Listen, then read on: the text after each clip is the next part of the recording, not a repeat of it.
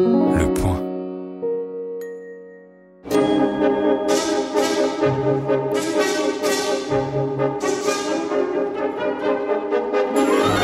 Les enfants ont cru que Le secret de la pyramide était un film pour adultes. Les parents ont cru que c'était un film pour enfants. Telle fut la triste et jolie explication donnée par Chris Columbus, le scénariste du secret de la pyramide, pour expliquer le terrible échec de ce film d'aventure de Barry Levinson sorti en 1986 en France, une production Spielberg malchanceuse et sans doute trop en avance sur son temps à bien des égards, et dont nous allons euh, donc vous parler dans ce Ciné Crash saison 2, épisode 4. Et avec moi pour m'épauler, comme d'habitude dans ce nouvel épisode de Ciné Crash, Yann Valentin, journaliste pour Télé Loisirs. Hello Yann. Hello, bonjour à tous. Et François-Xavier Taboni, toujours journaliste pour euh, le site Bande à part. Hello les gars. Hello camarades et bien sûr avec nous euh, comme toujours euh, il est là en coulisses il ne il ne dit rien il est il est, tapis dans l'ombre mais sachez qu'il tire les ficelles de toute cette émission euh, au niveau de la technique de la réalisation du montage c'est notre ami Quentin dont nous ne citerons pas le nom de famille pour des raisons évidentes de confidentialité dont sa vie dépend ainsi que celle de ses proches. c'est un témoin assisté du FBI il est planqué en France. C'est ça, difficile, protection des témoins. Mais il rit sous cap en entendant nos excellentes vannes. N'est-ce pas, Quentin? Ha ha ha ha ha ha ha ha. J'ai essayé, essayé de le piéger, c'est raté. Donc, Le secret de la pyramide de Barry Levinson, un film dont euh, Yann nous supplie, mais vraiment, il nous supplie hein, de parler euh, depuis l'instant même où a germé l'idée de Ciné Crash.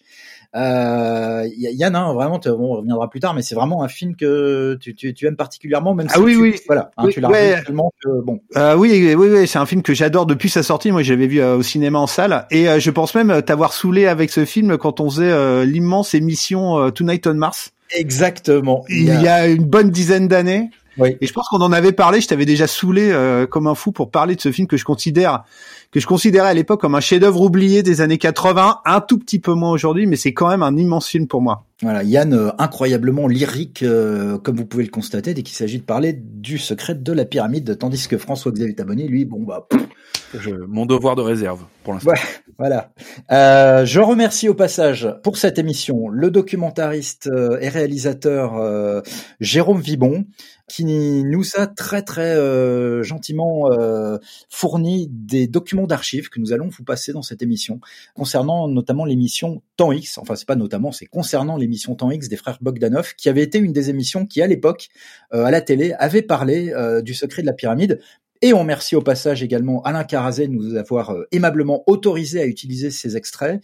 Euh, Alain Carazé qui était euh, leur journaliste principal de la plupart des sujets qui étaient diffusés à l'époque dans Temps X et dont vous allez entendre la voix à l'époque. Ce Ciné Crash saison 2 épisode 4 a également été préparé avec l'aide de la documentation du Point qu'on remercie et de celle du journaliste David Mikanowski qu'on a déjà entendu dans Ciné Crash et qui nous a fourni de précieux éléments pour cette émission et qu'on salue chaleureusement. Vous vous appelez James Watson. Vous venez du nord de l'Angleterre, votre père est docteur, vous passez une grande partie de votre temps libre à écrire. Et vous avez un penchant assez prononcé pour les gâteaux au flan. Je me trompe? Je ne m'appelle pas James, mais John.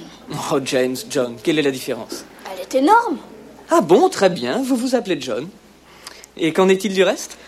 Mmh, Parfaitement exact. Sur tous les points.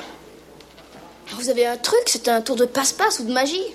Donc Le secret de la pyramide, c'est un film qui est sorti le 4 décembre 1985 aux États-Unis, euh, le 26 mars 1986 en France. C'est une production euh, au budget de 18 millions de dollars, bon qui aujourd'hui on dirait c'est quand même un, tout petit budget, mais bon à l'époque c'était euh, tout de même déjà euh, une somme, hein, sachant que les, les Star Wars du début des années 80 avaient des budgets qui, qui évoluaient entre 25 à 30 millions de dollars. C'est un film qui a été distribué en salle par le studio Paramount, qui a été produit par Steven Spielberg à travers sa légendaire société Amblin, euh, on en reparlera tout à l'heure. Et donc c'est une aventure de Sherlock Holmes qui n'a tiré euh, d'aucun écrit officiel de Conan Doyle, puisqu'elle imagine les premiers jours de la rencontre entre Sherlock et John Watson durant leur adolescence. Mais, mais, mais, mais, euh, je m'interromps et je passe la parole à Yann pour sa science, son art et sa passion du pitch désormais notoire Bon Ciné Crash. Yann, c'est encore une fois un pitch flamboyant que tu nous proposes de, du secret de la pyramide. Nous t'écoutons. Ah bon, on va essayer d'assurer. Alors. Musique de Bruce Breton. En décembre 1870, le jeune provincial John Watson, 16 ans, débarque à Londres dans une nouvelle école privée pour garçons, la Brompton Academy. Il rencontre un certain Sherlock Holmes ainsi que la ravissante Elizabeth. Leur amitié va se forger en enquêtant sur les assassinats spectaculaires d'une secte égyptienne émigrée en plein Londres de l'ère victorienne.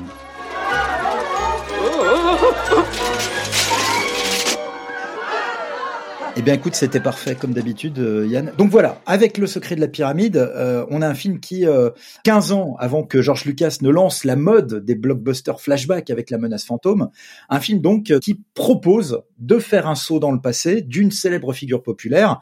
Alors donc là, il s'agit pas de Dark Vador, mais vous avez compris, Sherlock Holmes lui-même. Le, film replonge à l'époque où ce dernier était encore un adolescent débordant de fougue euh, de passion et de sentiments, comme l'a dit Yann pour la belle Elisabeth. Euh, le secret de la pyramide propose donc une relecture originale du mythe euh, Sherlock Holmes, mais ce film s'inscrit dans une longue tradition d'adaptation à l'écran des aventures du célèbre détective inventé en 1887 par Conan Doyle. J'ai envie de dire élémentaire, mon cher François Xavier Taboni. Je fais là évidemment un clin d'œil à la mythique phrase élémentaire, mon cher Watson, que tout le monde associe à Sherlock Holmes. Il me semble que c'est justement là l'occasion de déclencher Quentin, le jingle, l'info fixe, car c'est justement le moment où WFX a quelque chose à nous dire. Jingle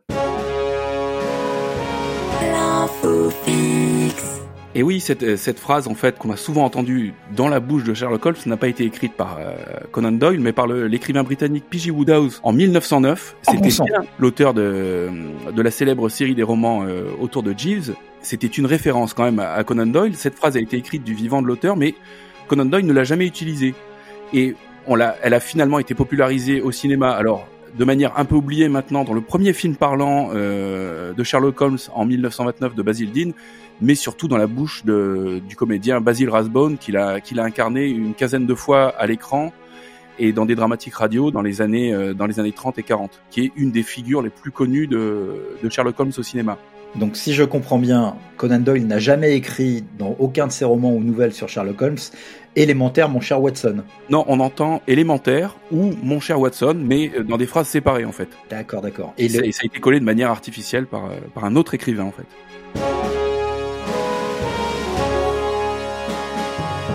Élémentaire, mon cher Holmes. Élémentaire. François-Xavier, puisque tu nous parles justement euh, des adaptations de Sherlock Holmes euh, à l'écran euh, avec l'acteur Basil Rathbone, c'est l'occasion de rappeler qu'avant Le Secret de la Pyramide, Sherlock Holmes est une figure qui a été quand même adaptée plusieurs fois à l'écran, que ce soit au cinéma ou en télé. Oui, oui. D'ailleurs, la première adaptation, euh, à titre d'anecdote, euh, elle dure 30 secondes. Elle date de 1900. C'est un court métrage qui s'appelle Sherlock Holmes Baffled. Donc, c'est vraiment la toute première transcription à l'écran du personnage de Sherlock Holmes. ensuite, on, va faire vite parce qu'il y en a quand même beaucoup. Effectivement, il y a la, le premier long métrage, c'est une adaptation allemande du Chien des Baskerville en 1914, donc toujours du vivant de, de Conan Doyle. Excellent. Et puis donc euh, le, Sherlock Holmes parlant que j'évoquais en, en, 1929, la série des Basil Rathbone qui est devenue ne serait-ce que pour la caractérisation du personnage, la phrase élémentaire, mon cher Watson. Enfin, il y a, c'est euh, indispensable pour tous les fans. Elle est, elle est, elle est presque aussi importante euh, que les que les livres de, de Conan Doyle. C'est, je t'interromps, c'est une série donc de films anglais? Oui, de films anglais euh, tournés dans, entre les années 30 et les années 40. Il y a une, une quinzaine de films qui ont été de très grands succès. Avec Basil Rathbone, déjà dès les années 30. Dès les années 30, oui, avec Basil Rathbone et Nigel Bruce dans le rôle du, du docteur Watson. Et d'ailleurs, juste pour vous couper, euh, la scène d'ouverture du euh, Secret de la pyramide, c'est un hommage au générique de ces films-là, avec les ombres qui qu'on voit sur le, le sol euh, londonien c'est excellent, ça. Euh, c'est excellent. Expressionniste, c'est un hommage à ces, à ces films-là. Il, faut vraiment rester dans l'imaginaire collectif. Hein. Et, d'ailleurs, aux yeux des, des, puristes, je crois que Basil Rathbone est à ce jour euh, encore quand même considéré comme le Sherlock de référence. Bah, d'ailleurs, c'est son nom qui a servi d'inspiration euh, très forte pour le long métrage de Disney Basil Détective Privé, qui est une variation ah de Sherlock Holmes. Eh, attends, c'est une double info fixe là ou quoi? Mais ça n'arrête plus. Mais ouais. Quentin, il y en a plein, il y en a partout. Jingle.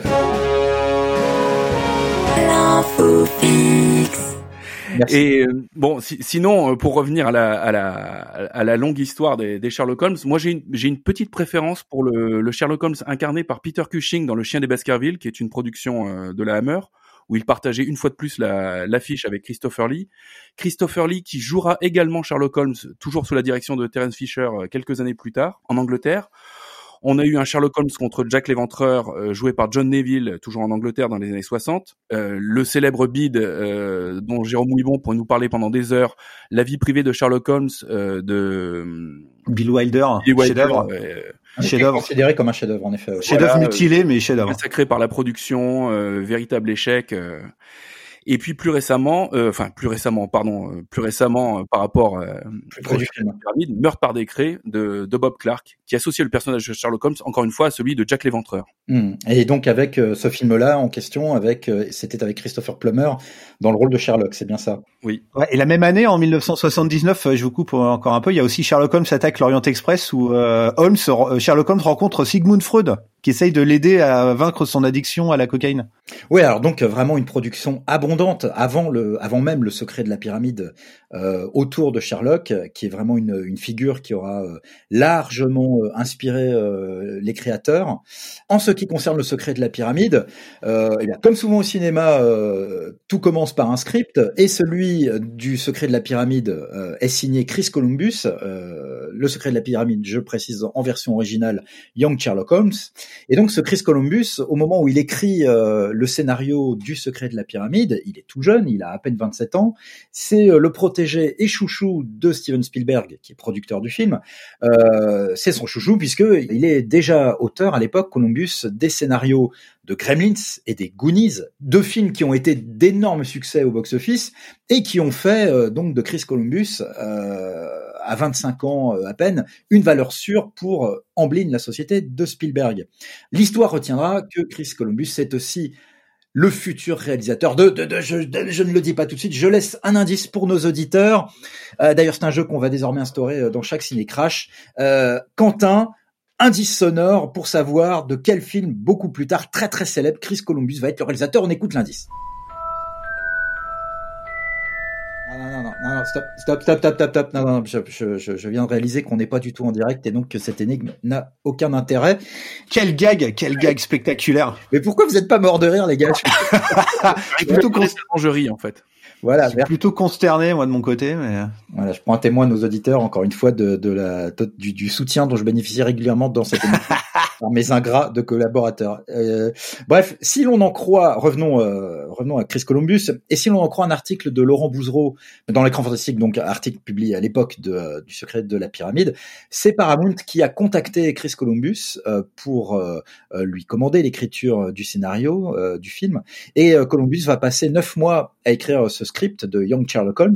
Il est très flippé hein, parce que justement les fans de Sherlock, les puristes, surveillent vraiment comme le lait sur le feu chaque adaptation euh, annoncée des aventures de leur détective chéri. Et euh, Columbus se souvient justement que en 1979, le film dont vous parliez tout à l'heure, messieurs, euh, messieurs, Meurtre par décret, s'est fait vraiment descendre par les fans, s'est fait allumer pour s'être un peu trop éloigné de la tradition. Euh, et donc Chris Columbus va va bien faire ses devoirs. Il va il va relire tous les écrits de Conan Doyle, tous les romans et les nouvelles dans lesquelles apparaît Sherlock, et il va aussi s'imprégner euh, de euh, littérature victorienne et notamment des écrits de Dickens en relisant, selon ses propres propos, Oliver Twist et De Grandes Espérances. Tout ceci est fort encourageant. Mmh. Fort encourageant. C'est une gageure pour euh, un, petit gars comme Columbus d'écrire euh, un film sur euh, Sherlock Holmes, qui est vraiment une figure britannique par excellence. Columbus est un scénariste américain et il a vraiment pour mission d'écrire une intrigue avec des personnages qui sont anglais jusqu'au bout des ongles. Et il dira dans 1986, Columbus, je cite, je voulais être d'une fidélité absolue au canon holmesien. Donc s'il y a bien une chose qu'on pourra pas dire au sujet du secret de la pyramide, c'est que c'est un film qui n'est pas fidèle à l'esprit Sherlock. Columbus précise aussi régulièrement dans ses interviews à l'époque que pour lui, ce qui était très important dans l'écriture du film, c'était d'expliquer pourquoi Holmes était devenu un être si froid et calculateur et pourquoi il est resté seul pour le restant de sa vie. Et c'est pour ça qu'on voit dans le film un personnage de Holmes aussi euh, euh, émotionnel, euh, quelqu'un qui est guidé par ses émotions et par par sa passion et, et sa fougue. Et c'est ça vraiment, le, pour moi, c'est le génie du script en fait. C'est vraiment le, ce qui fait que le, le film est vraiment hyper intéressant, c'est d'avoir complètement renversé le personnage et d'avoir expliqué le, la, la, une espèce de brisure fondamentale qui est très très Spielbergienne aussi, c'est des trucs de trahison, de mort. Euh, et c'est vraiment, pour moi, c'est vraiment l'élément clé qui fait que ce film est euh, vraiment un très grand film et que c'est aussi potentiellement ce qui a fait que le film a un peu raté sa cible au niveau de, euh, du public, quoi. Je remporte l'assaut, Holmes. Vous voyez, messieurs? Monsieur Holmes a été vaincu parce qu'il a oublié un point important.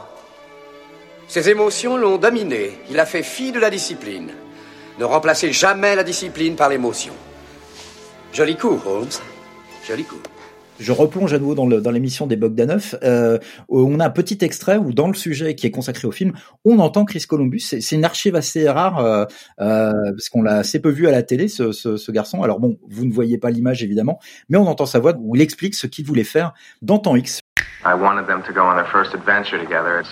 Je voulais les entraîner très vite dans une aventure et bien mettre en valeur le caractère des personnages. Et en fin de compte, ce qui rend ce film passionnant, c'est la relation amicale entre Holmes et Watson. Et c'est surtout l'aventure qui repose sur le mystère. Le secret de la pyramide, c'est aussi un film réalisé par Barry Levinson, est-ce que, messieurs, je vais arrêter de parler deux secondes. Euh, Barry Levinson, pour vous, c'était un. Est-ce que c'est pas un choix étonnant pour réaliser un tel film euh, à l'époque? Qui est d'ailleurs Barry Levinson? Euh, C'est un réalisateur qui a fait beaucoup de choses après assez assez connu, mais qui à l'époque est encore au début de sa carrière de réalisateur. Oui, il avait réalisé que, que deux films auparavant. Euh, le premier, c'était Diner, qui avait été un, un vrai succès de critique et de, de ciné-club, qui était un peu le premier de ces films euh, autobiographiques entre guillemets qui racontait un peu de sa jeunesse, des, événements qu'il avait vécu. Et à Baltimore, à Baltimore, avec Mickey Rourke, non? Notamment Mickey Rourke, oui, Ellen Barkin, je crois, enfin un, casting de, avec pas mal de révélations.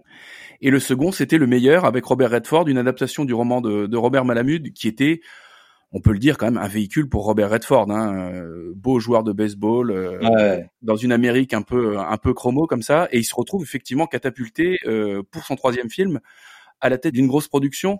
Alors, si tant est que Barry Levinson ait une signature et une personnalité, pour moi, euh, Le secret de la pyramide, c'est avant tout un film de Chris Columbus et de Steven Spielberg en fait. Mm, mm. Ouais, même si en fait, ce ce qu'aimait Spielberg euh, chez euh, Barry Levinson, c'était aussi son côté, son côté aussi un peu scénariste. Il avait été nommé à l'Oscar, je crois, pour Diner. pour le pour le meilleur scénario mais en fait mais Barry Levinson il s'est il a il allé voir Steven Spielberg je pense avec plein d'autres réalisateurs, et il a vraiment emporté le morceau vis-à-vis de Spielberg en étant hyper enthousiaste parce qu'il voulait, c'est la première fois, il voulait euh, potentiellement faire un film, un blockbuster, un film d'action. C'est un genre qu'il avait jamais abordé avant. Ouais. Et euh, c'est son enthousiasme, il commençait un peu quasiment à raconter le film. il était un peu, enfin vraiment délirant, enthousiaste délirant, qui a convaincu Spielberg de le prendre. Et en fait, euh, ça s'est avéré une, une, super bonne idée parce qu'après Barry Levinson, ça a lancé carrément sa carrière hollywoodienne et c'est devenu un une espèce de, de, de yes man étrange qui oscillait entre énormes euh, films euh, hollywoodiens euh, classiques, mais vraiment phénoménaux comme toi, Good Morning Vietnam en 87 ou Rain Man, qui sont vraiment des immenses films, hein, des immenses succès. Et aussi, il a continué à faire ces films baltimoriens, intimistes. C'est vraiment un drôle de réalisateur, Barry Levinson. Et qui a été d'ailleurs impliqué également dans la série Homicide, la série policière Homicide des années 90, qui se déroule également entièrement à Baltimore, et qui est un, qui est un grand chef-d'œuvre du genre. Diner est à l'époque un des films préférés de Spielberg. C'est aussi pour ça qu'il a choisi Levinson. Et comme tu disais, Yann, en effet, Levinson, il a envie de se lancer dans euh, des blockbusters à effets spéciaux. Ça tombe très bien parce que Spielberg, et là on va parler un tout petit peu de lui en tant que producteur, Spielberg euh, en a un peu marre, lui, en tant que réalisateur, de faire des films à effets spéciaux. Euh, il sort encore à l'époque, euh, au moment de la genèse de, du Secret de la Pyramide, de Spielberg, son dernier film en date comme réalisateur, c'est Indiana Jones et le Temple maudit. Il a envie de passer à autre chose. Il a tourné déjà La couleur pourpre, qui va sortir quelques mois après le Secret de la Pyramide. Et à l'époque, euh, la presse a dit que normalement le film suivant de réalisateur de Steven Spielberg, ça doit être la liste de Schindler. Euh, bon, que finalement Spielberg ne, portera l'écran que bien plus tard. Donc voilà, comme metteur en scène, Spielberg on a assez euh, euh, des gros divertissements euh, popcorn et il préfère déléguer le genre à d'autres réalisateurs. il a produit Retour vers le futur et Goonies via Amblin, qui sont deux films qui sont sortis en 1985 et qui eux ont cartonné. donc vraiment, qu'il s'agisse de sa casquette de réalisateur ou de producteur, Spielberg est à un pic de carrière au moment où il produit Le secret de la pyramide. Ouais, et pour revenir sur Amblin, Amblin c'est vraiment la boîte de production euh, emblématique des années 80 quoi. Dans le cinéma populaire, euh, euh, ouais, le cinéma populaire, t'as vraiment t'as les films de John Hughes et t'as Amblin pour moi pour la, enfin pour les gens de notre génération, on a vraiment c'est les deux personnalités les plus importantes de, du début des années 80. Et Amblin, c'est vraiment alors c'est une boîte qui a été lancée au début des années 80. Le premier film produit par Amblin, c'était Deux drôles d'oiseaux de Michael Apted le réalisateur euh, qui vient de décéder euh, il y a quelques semaines. Absolument. Et c'était euh, en titre original, c'est Continental Divide avec John Belushi où il fait un journaliste, je crois de Chicago, qui va se perdre dans les rocheuses et qui tombe amoureux d'une femme qui travaille, qui vit là-bas. Enfin, c'est une espèce de rom-com assez bizarre. Et c'était ça, c'est le premier film produit par Amblin. Et Amblin, c'est un nom qui a plus d'un titre pour Spielberg, recèle de choses très personnelles qu'on va retrouver aussi d'ailleurs dans euh, Le secret de la pyramide. Ouais, totalement, parce que Amblin, ça veut dire euh, flâner en anglais, et c'est le titre d'un court métrage de 1968 réalisé donc par écrit et réalisé par Steven Spielberg. C'est un film un peu expérimental, très étrange, très beau. C'est sur euh, l'errance de deux hippies, un homme et une femme qui font de l'autostop dans le désert, qui vont en Californie, et il y a une relation très très étonnante qui se noue entre les deux et un final très doux amer, très doux amer, euh, vraiment très Spielbergien. Il y a déjà quasiment tout le cinéma de Spielberg. Il y a des plans magnifiques. On peut trouver le film en copie, euh, par contre assez dégueulasse sur YouTube. Je vous conseille vraiment de le voir. C'est un truc très très étonnant.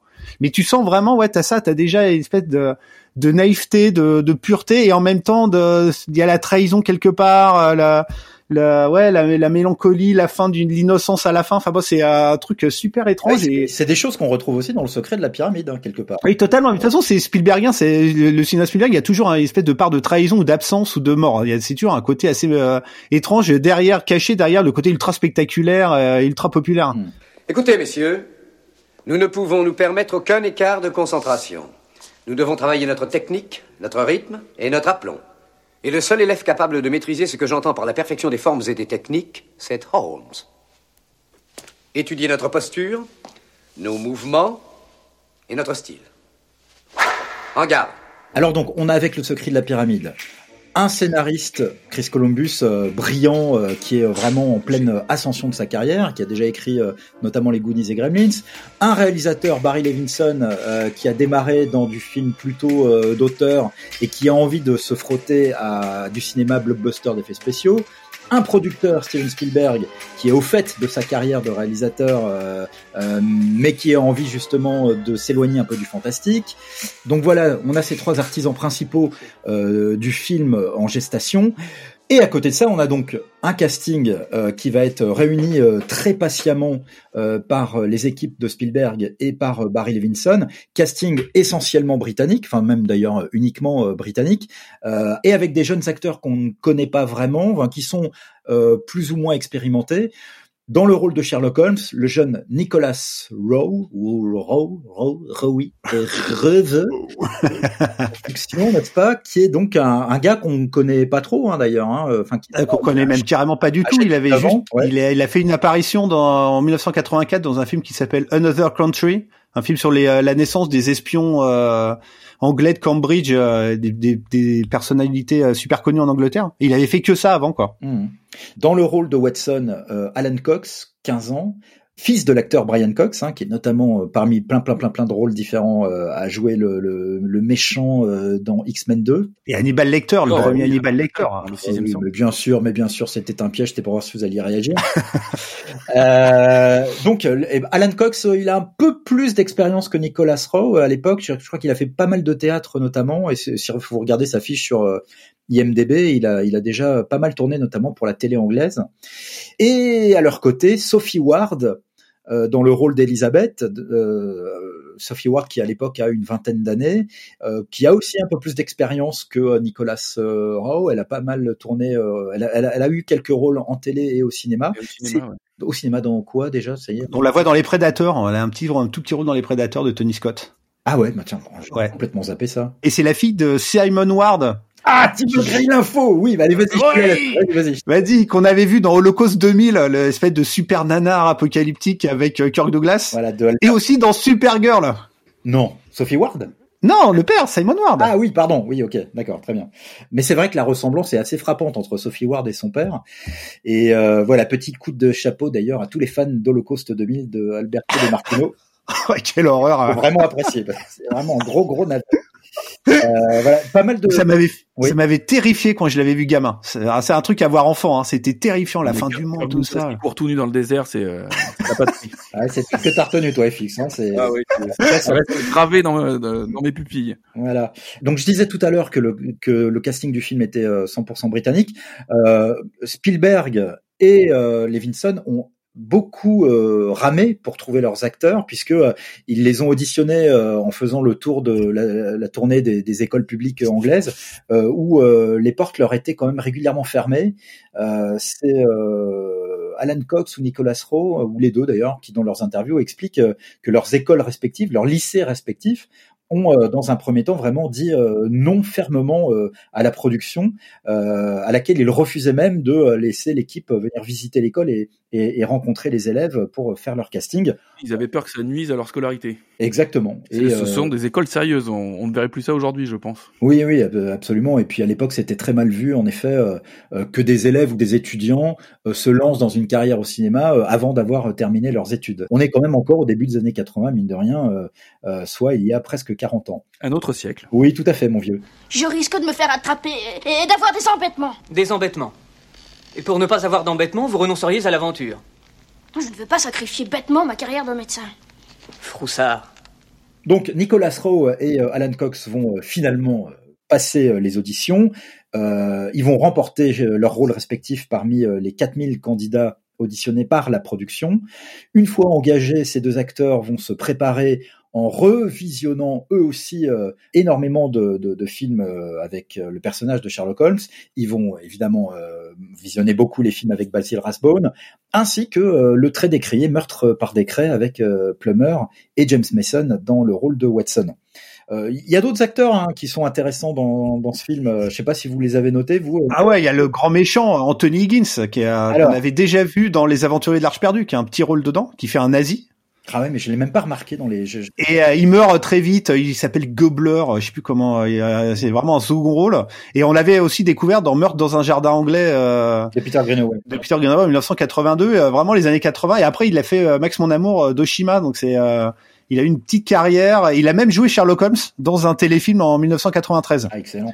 Euh, et il y, a, il y a Freddie Jones aussi. Il y a le génial Freddie Jones. Voilà, dans le rôle de Chester Cragwitch, euh, qui dans le film est, est, le personnage qui à un moment va informer davantage Sherlock Holmes euh, et Watson sur le, le, le les origines exactes du, euh, du méchant euh, qui projette son venin. C'est l'ignoble, euh, l'ignoble propriétaire d'Elephant Man dans le dans Elephant Man de David Lynch. C'est il est pareil, la décennie 80, elle est hallucinante pour ce, cet acteur. Il joue aussi dans et Lula. Il est décédé en 2019, avec 91 ans. Mm. C'est un, une tronche euh, vraiment euh, mm. un second couteau super génial quoi. Et dans le rôle de l'inspecteur Lestrade, alors je dis inspecteur, je me rappelle même plus si c'est son titre exact. Non, il est, il devient à la fin. Voilà, parfait. Bah, Yann est décidément incollable. Euh, en tout cas, dans le rôle de Lestrade, donc on retrouve Roger Ashton Griffiths qui est un acteur qu'on a qu'on a vu bien plus tard dans le rôle de l'époux de Dolina Tyrell, la reine des épines, dans Game of Thrones. Il était donc le Mace Tyrell. Euh, et puis donc Freddie Jones, en as parlé Yann euh, tout à l'heure. Monsieur Lestrade Holmes. Ah. Cela faisait longtemps, voyons. Trois ou quatre jours depuis votre dernière visite. Je ne vous enlèverai qu'une minute à votre travail. Il ne vous reste plus aucun dossier de meurtre à étudier.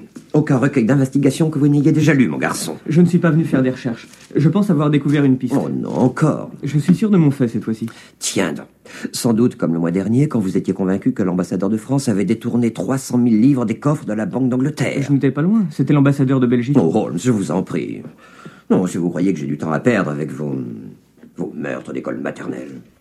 On arrive à la production du film, euh, une fois que toutes ces équipes sont mises en place. Euh, Yann, les dates de tournage du film. Alors le tournage, il a commencé en décembre 1984 pour 13 semaines de tournage avant les, euh, effets spéciaux qui sont l'élément euh, vraiment fondateur qui fait que le film est resté dans l'histoire malgré son échec euh, au box-office. Oui, ben le, film est d'ailleurs coproduit par la société ILM de, de George Lucas, ce qui montre l'importance prise par les effets spéciaux dans, dans le secret de la pyramide. Absolument. Et euh, Yann, tu voulais compléter par un truc? Oui, juste justement pour aller encore en plus là-dedans, parce que le, truc qui est un peu impressionnant le secret de la pyramide, c'est vraiment la, la, rencontre des trois types d'effets spéciaux.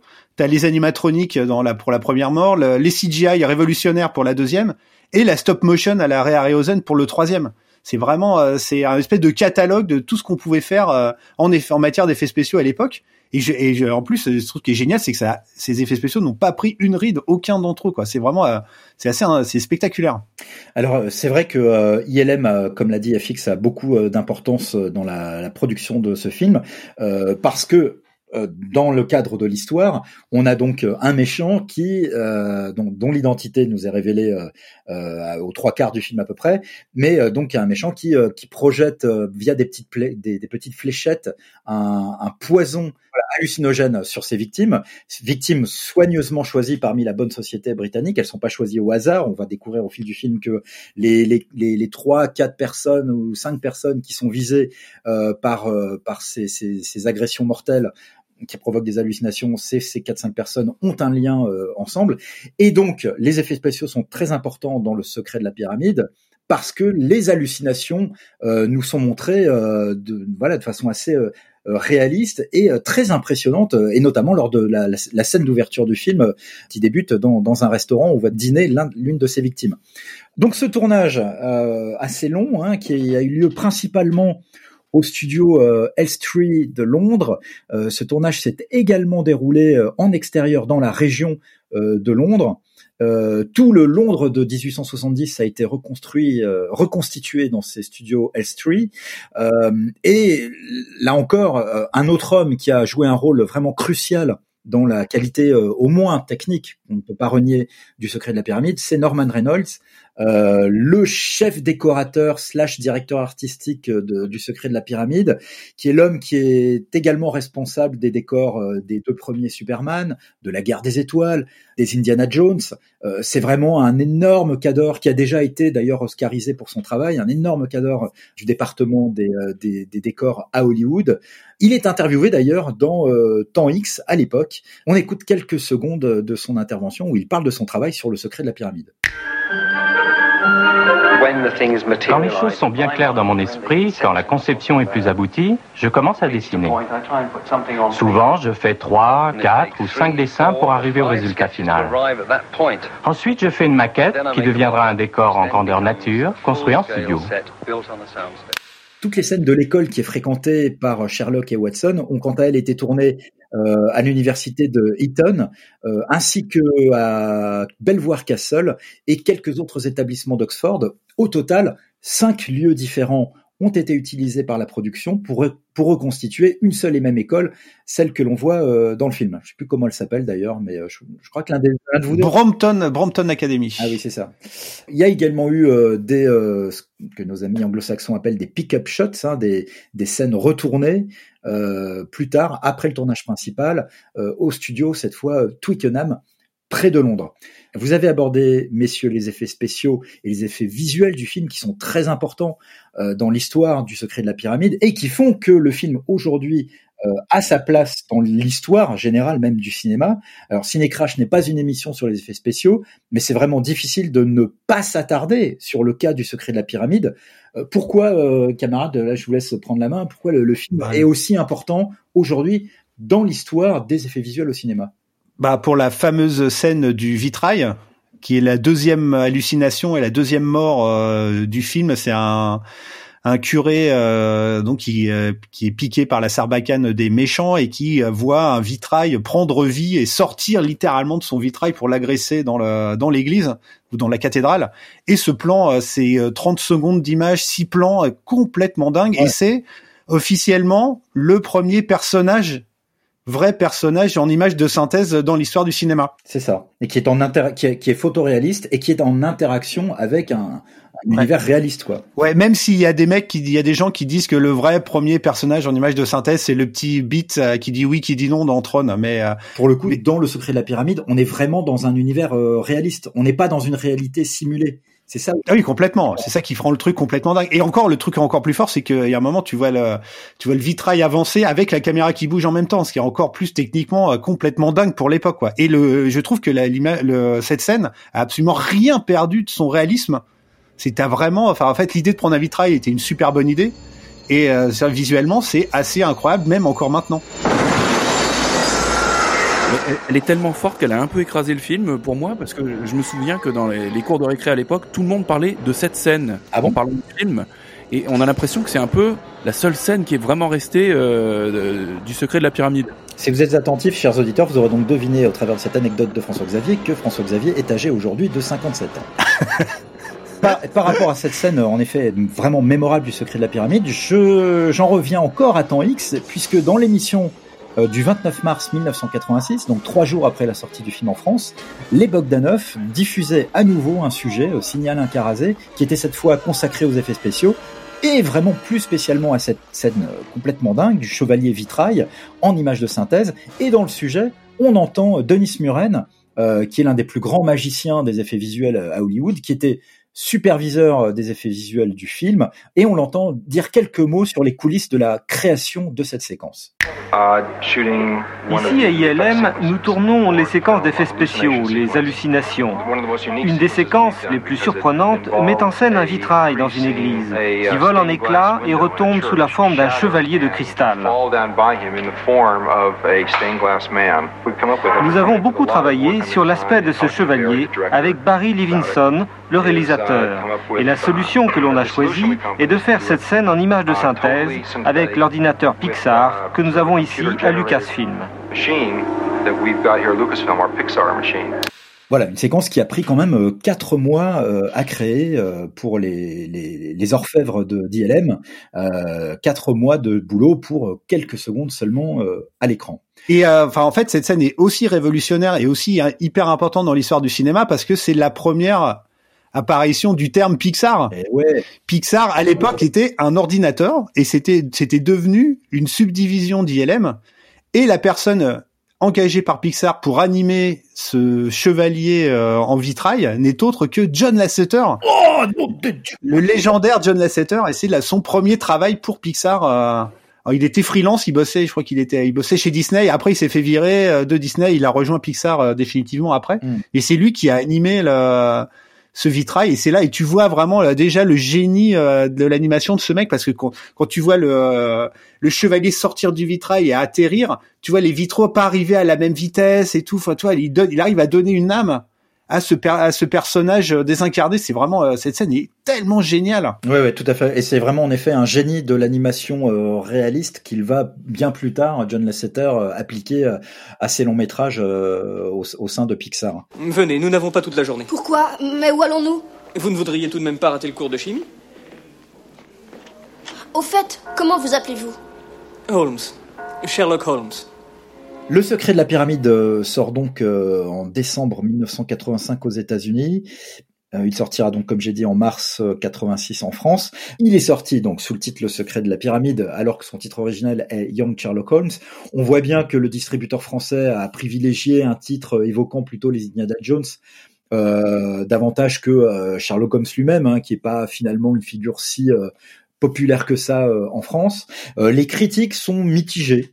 Euh, le critique Jen Siskel du Chicago Tribune, le 4 décembre 1985, ne va pas être très tendre avec le secret de la pyramide, en expliquant que même si la facture technique du film est excellente, euh, l'histoire euh, et l'enquête que euh, Holmes et Watson ont à résoudre est plutôt barbante et qu'elle a pour elle surtout d'excellents effets spéciaux, bien plus qu'un authentique charme.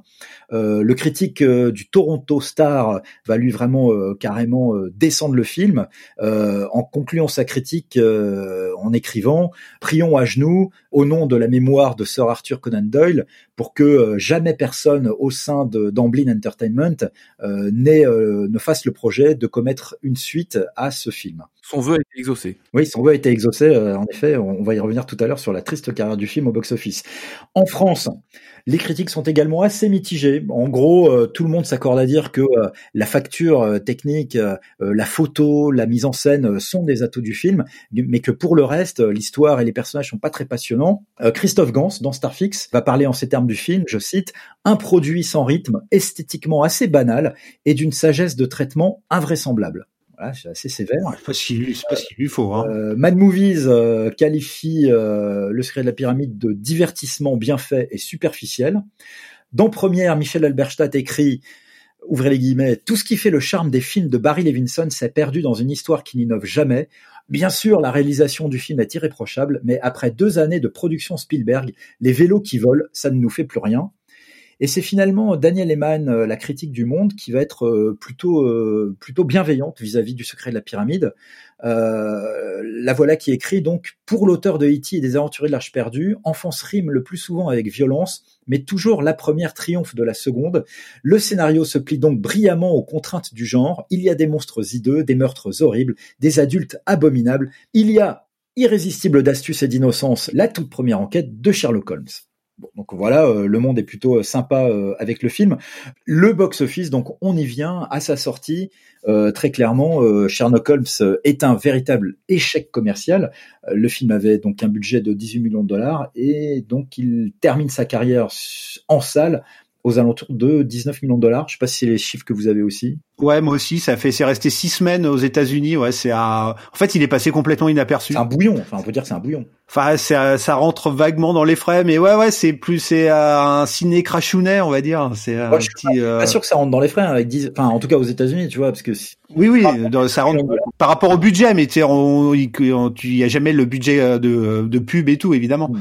Non, puisque quand un film fait 19 millions de dollars de recettes au box-office, ça veut pas dire que la production euh, touche 19 millions de dollars. Hein, ah oui, bien sûr. Non, mais c'est clair. C'est c'est un, c'est un, c'est un vrai échec. Le film est suivi, le film est passé complètement inaperçu. Il a fait 800 000 entrées en France. Pas mal. Ce qui est, ce qui est pas mal, mais pareil, un peu équivalent, quoi. C'est vraiment très, très, très, très moyen, quoi. J'ai pas l'impression que, suite à cet échec, les carrières de Barry Levinson, de Spielberg ou de Chris Columbus ont été euh, rémédiablement abîmées. Bah non, puisque Barry Levinson, euh, bon, il va faire un, film plus personnel qui s'appelle Les Filous, qui est une, une belle réussite, mais qui là pour le coup passe totalement inaperçu. Puis ensuite, il va faire Good Morning Vietnam, puis Rain Man. Donc Barry Levinson, lui, était toujours en pleine ascension. Steven Spielberg a rebondi avec euh, avec un troisième Indiana Jones, d'autres productions et d'autres films. Et puis Chris Columbus, ben euh, eh ouais. Sans parler de sans parler de évidemment de Harry Potter, je dévoile enfin la réponse à ton à ton jeu. Euh, il a aussi écrit, euh, il a aussi écrit plusieurs blockbusters. Il a, il a réalisé euh, Madame Doubtfire. Enfin, c'est, devenu ensuite une, une vraie valeur sûre à Hollywood. Ouais, il a commencé à tourner en 87. Il est devenu réalisateur tout de suite après. En fait, il a fait Nuit de folie, aventure in, babysitting de teenage super marrant avec Elisabeth Chou et il a fait Maman j'ai raté l'avion aussi. Ce que j'allais dire tout à l'heure, en effet, c'est quand même ça euh, aussi. En revanche, les acteurs principaux, bon, ils ont continué à travailler. Hein, Nicolas Rowe, Alan Cox, Sophie Ward. Euh, quand on regarde leur carrière post Secret de la pyramide, ils ont continué à travailler essentiellement en Grande-Bretagne. Mais euh, je veux dire, si on demande dans la rue aux gens aujourd'hui qui sont ces gens, plus personne ne sait aujourd'hui qui ils sont. On peut, on peut dire quand même que leur carrière a été un petit peu fauchée par l'échec du film. Ah, complètement. En tout cas, au cinéma et dans des grands rôles. Après, le truc qui est marrant pour Nicolas Rowe, c'est qu'il a repris euh, le rôle de Sherlock Holmes dans Mr. Holmes en 2015. Le film avec Ian McKellen qui joue un Sherlock Holmes vieillissant. Et à un moment, il va, t'as Ian McKellen, le vieux Sherlock Holmes, qui va au cinéma voir un film de Sherlock Holmes. Et l'acteur qui joue Sherlock Holmes au cinéma, c'est Nicolas Rowe. Ah, c'est, c'est un clin d'œil super rigolo. Et on l'a vu aussi dans The Crown, dans la saison 1 de The Crown, euh, Nicolas Rowe. Et euh, ouais, Sophie Ward, elle, on l'a vu dans la, une nounou d'enfer. Et là, en 2020, c'est marrant, il y a un film d'horreur anglais qui s'appelle Swipe Right, qui sort avec elle en, en, en héroïne, mais le film, quand tu voyais la bande-annonce sur YouTube, c'est ça sent le navet atomique à plein nez, quoi. Bon, ça, tu nous l'as bien vendu, ça donne très envie. Alors, euh, pourquoi cet échec euh, On en arrive vraiment à l'analyse euh, du film? Bon, François Xavier, en le revoyant aujourd'hui, est-ce que les raisons de l'échec du secret de la pyramide au box-office t'apparaissent évidentes ou au contraire injustifiées Moi, elles m'apparaissent évidentes. Je, vais rebondir justement sur les acteurs. Pour moi, le, plus gros problème du film, c'est son casting, et notamment Sherlock Holmes et, et Watson les acteurs euh, ont des bouilles plutôt sympathiques, mais ils, sont quand même assez peu charismatiques. Je trouve qu'ils dégagent pas grand-chose, et on sent un film qui est totalement écrasé par sa production artistique, alors qui elle pour le coup n'a absolument pas vieilli. Je trouve que visuellement le film euh, comme le disait Yann tout à l'heure, il tient très bien la route, que ce soit les effets spéciaux, le travail sur les décors, les costumes, la photo, tout est vraiment euh, une vraie très très belle patine. Mais par contre, les acteurs, le méchant qui est un bellâtre totalement inexpressif, enfin, il y a un vrai problème de, de, de choix d'acteurs et de direction d'acteurs.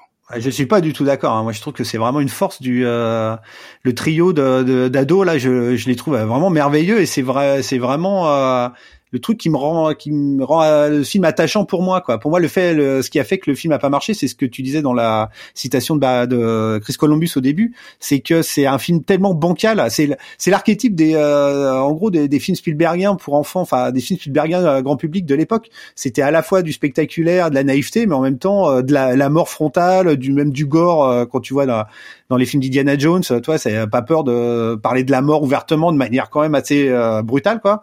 Et t'as ça exactement dans ce film et c'est une espèce de d'incompréhension euh, et c'est un film moi je trouve que c'est un film qui a 20 ans d'avance et euh, à l'époque personne n'était prêt pour voir un film euh, un film comme ça et je trouve vraiment que le truc pas tout je trouve parce que le, le, le, côté film pour enfants et en même temps assez sombre et assez destructeur. On l'a déjà dans Gremlins déjà écrit par Chris Columbus et Gremlins a été un succès. Il y a autre chose c'est pas pareil Gremlins.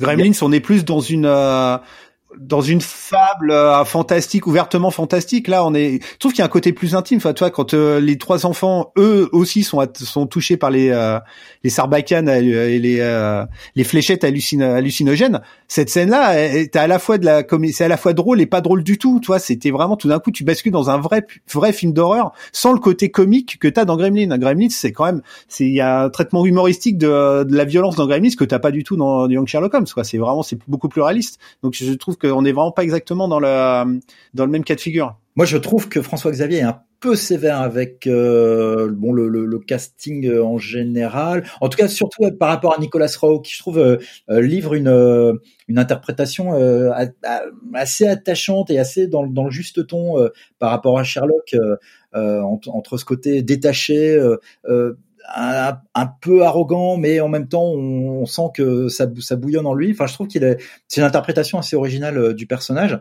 Et je suis d'accord avec ce que dit Yann sur le fait que, pour moi, le cœur de, des raisons euh, pour lesquelles ce film s'est planté, c'est que euh, c'est vrai qu'il est, il a le cul entre deux chaises et que il y a des scènes qui sont clairement pas pour les enfants dans ce film, qui, qui a priori se destinaient quand même plutôt à un jeune public. Je, j'en veux pour preuve vraiment la scène de, euh, de rituel à laquelle assistent donc euh, euh, les trois héros du film, Sherlock, Watson et Elizabeth, dans, dans cette secte égyptienne où ils observent d'en haut. Alors c'est une scène qui renvoie totalement, et ça tout le monde l'a remarqué à l'époque déjà, qui renvoie totalement à, à, une scène identique dans Indiana Jones et le Temple maudit.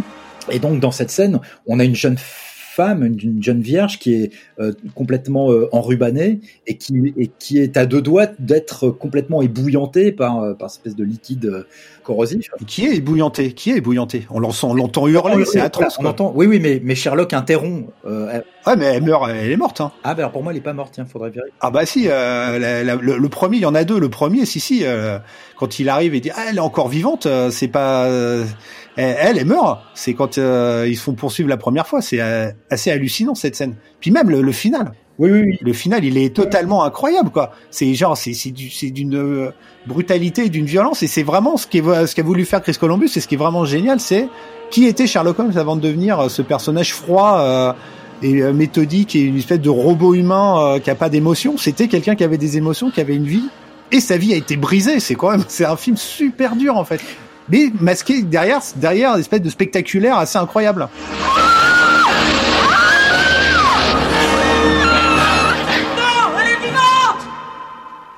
Quand on entend le cri de la, jeune fille au moment où elle est bouillantée, c'est euh, quelque chose qui est assez traumatisant.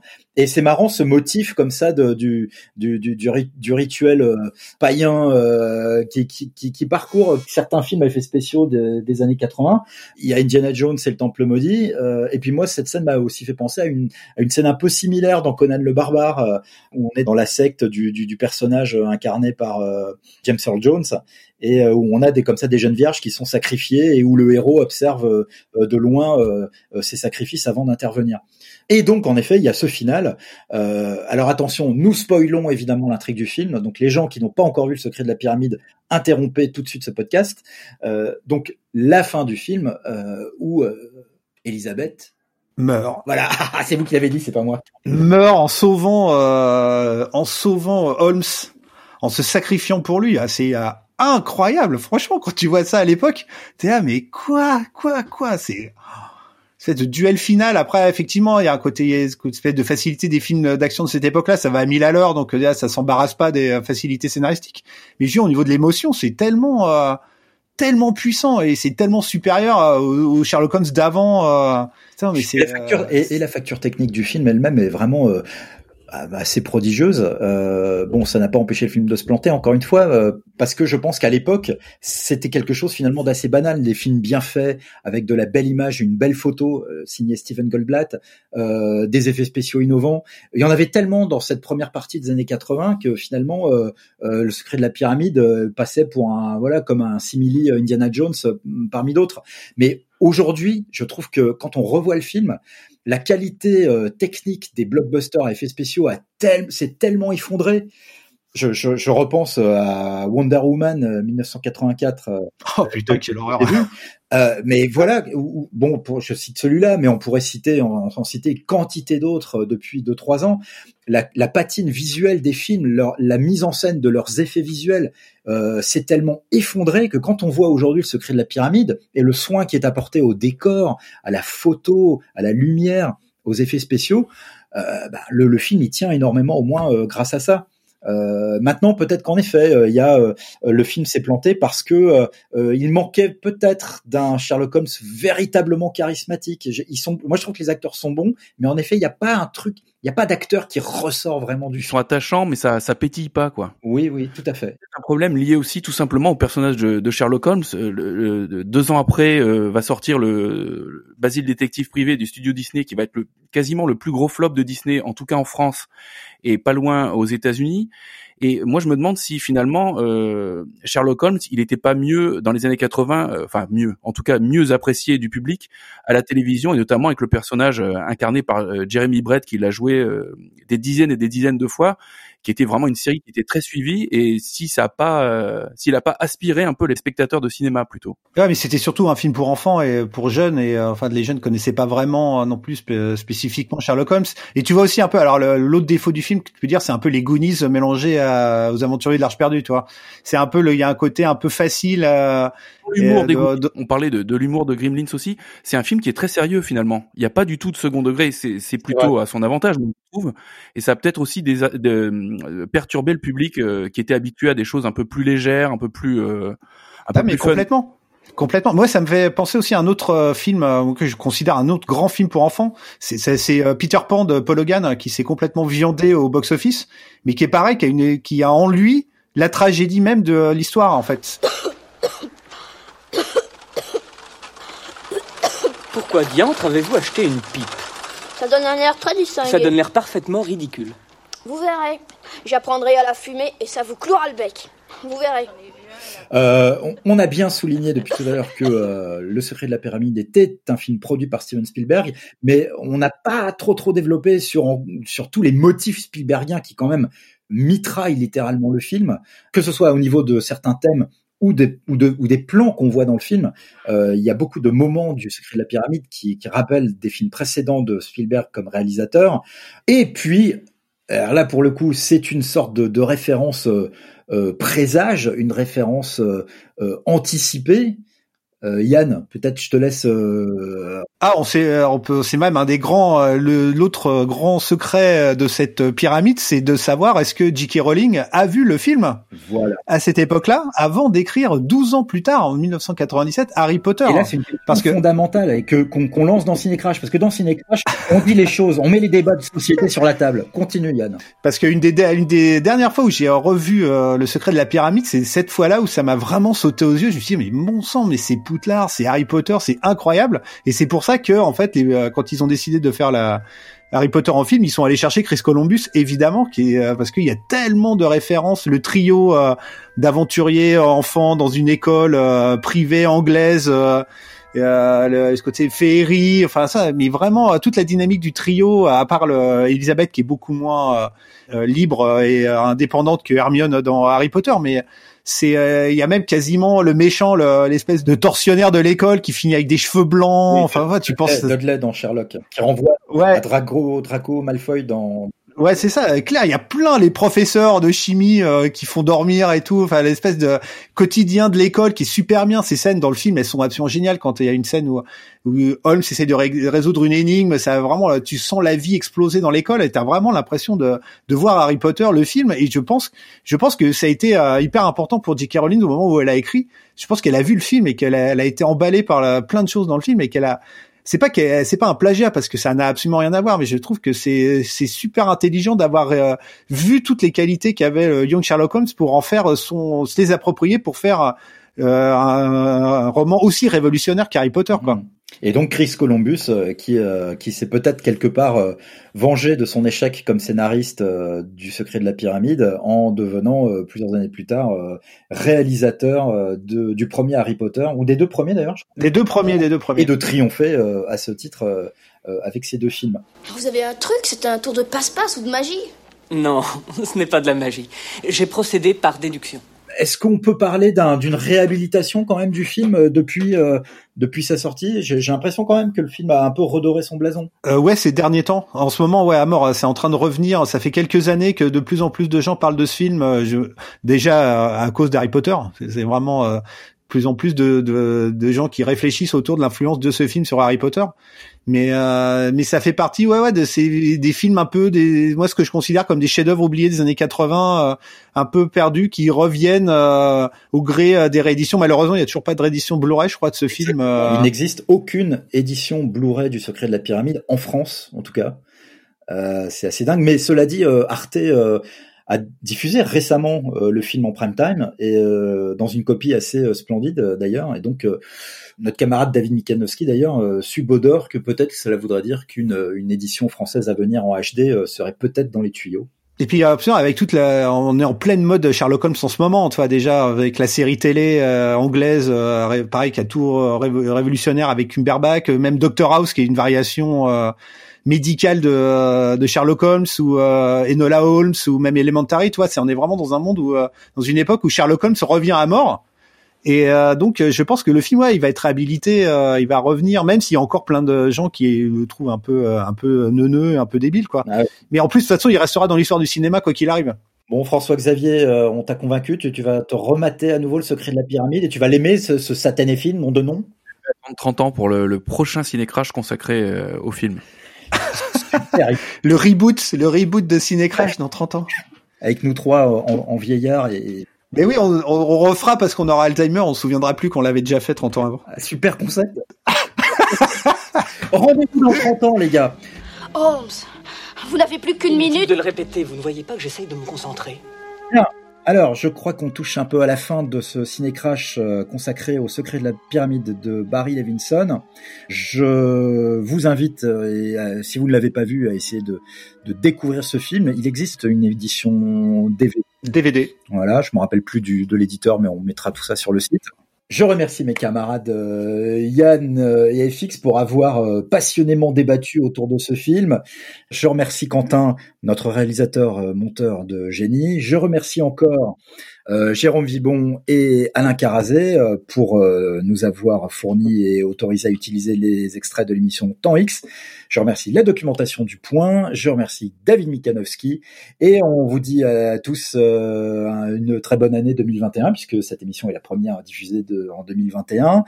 Euh, ce ciné crash là sera, je l'espère, le dernier qu'on enregistre à distance, euh, ce qui explique les quelques petits euh, problèmes de son. Euh, le prochain devrait être à nouveau enregistré en studio. Tout cela dépend évidemment de l'évolution de la situation sanitaire. Et peut-être très bientôt entendrez-vous parler de Cinécrash également à la télé. Mais ah, je dis pas plus, c'est du... Quel ego trip, quel ego trip. voilà. Alors disons-nous au revoir. J'avais l'impression que nous aurions pu devenir amis. au revoir. Au revoir. À bientôt. Et merci.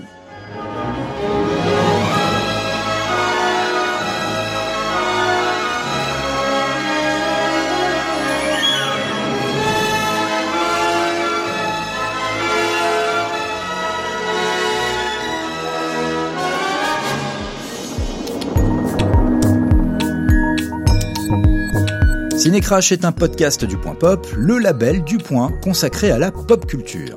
Un podcast imaginé et présenté par Philippe Gatch. Mais c'est, oui, c'est moi. Dans chaque épisode, nous décryptons pour vous les échecs les plus catastrophiques de l'histoire du cinéma. Retrouvez tous les épisodes de Cinécrash et l'ensemble des podcasts du Point sur Apple Podcast, Google Podcast, Deezer, Spotify ou votre application de podcast préférée.